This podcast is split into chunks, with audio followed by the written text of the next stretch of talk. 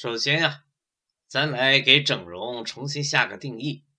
整容是对基因的外在表现形式的调整，或者是迎合社会审美标准而修理修理，或者是迎合自己的审美观的变化而整一整。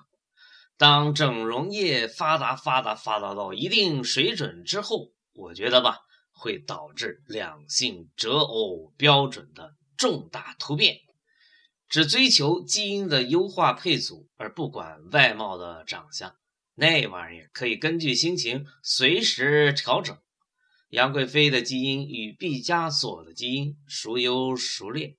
乔布斯的基因配个对儿，是不是特别难呢？这基因的择偶标准到底是个啥呢？你能说清楚吗？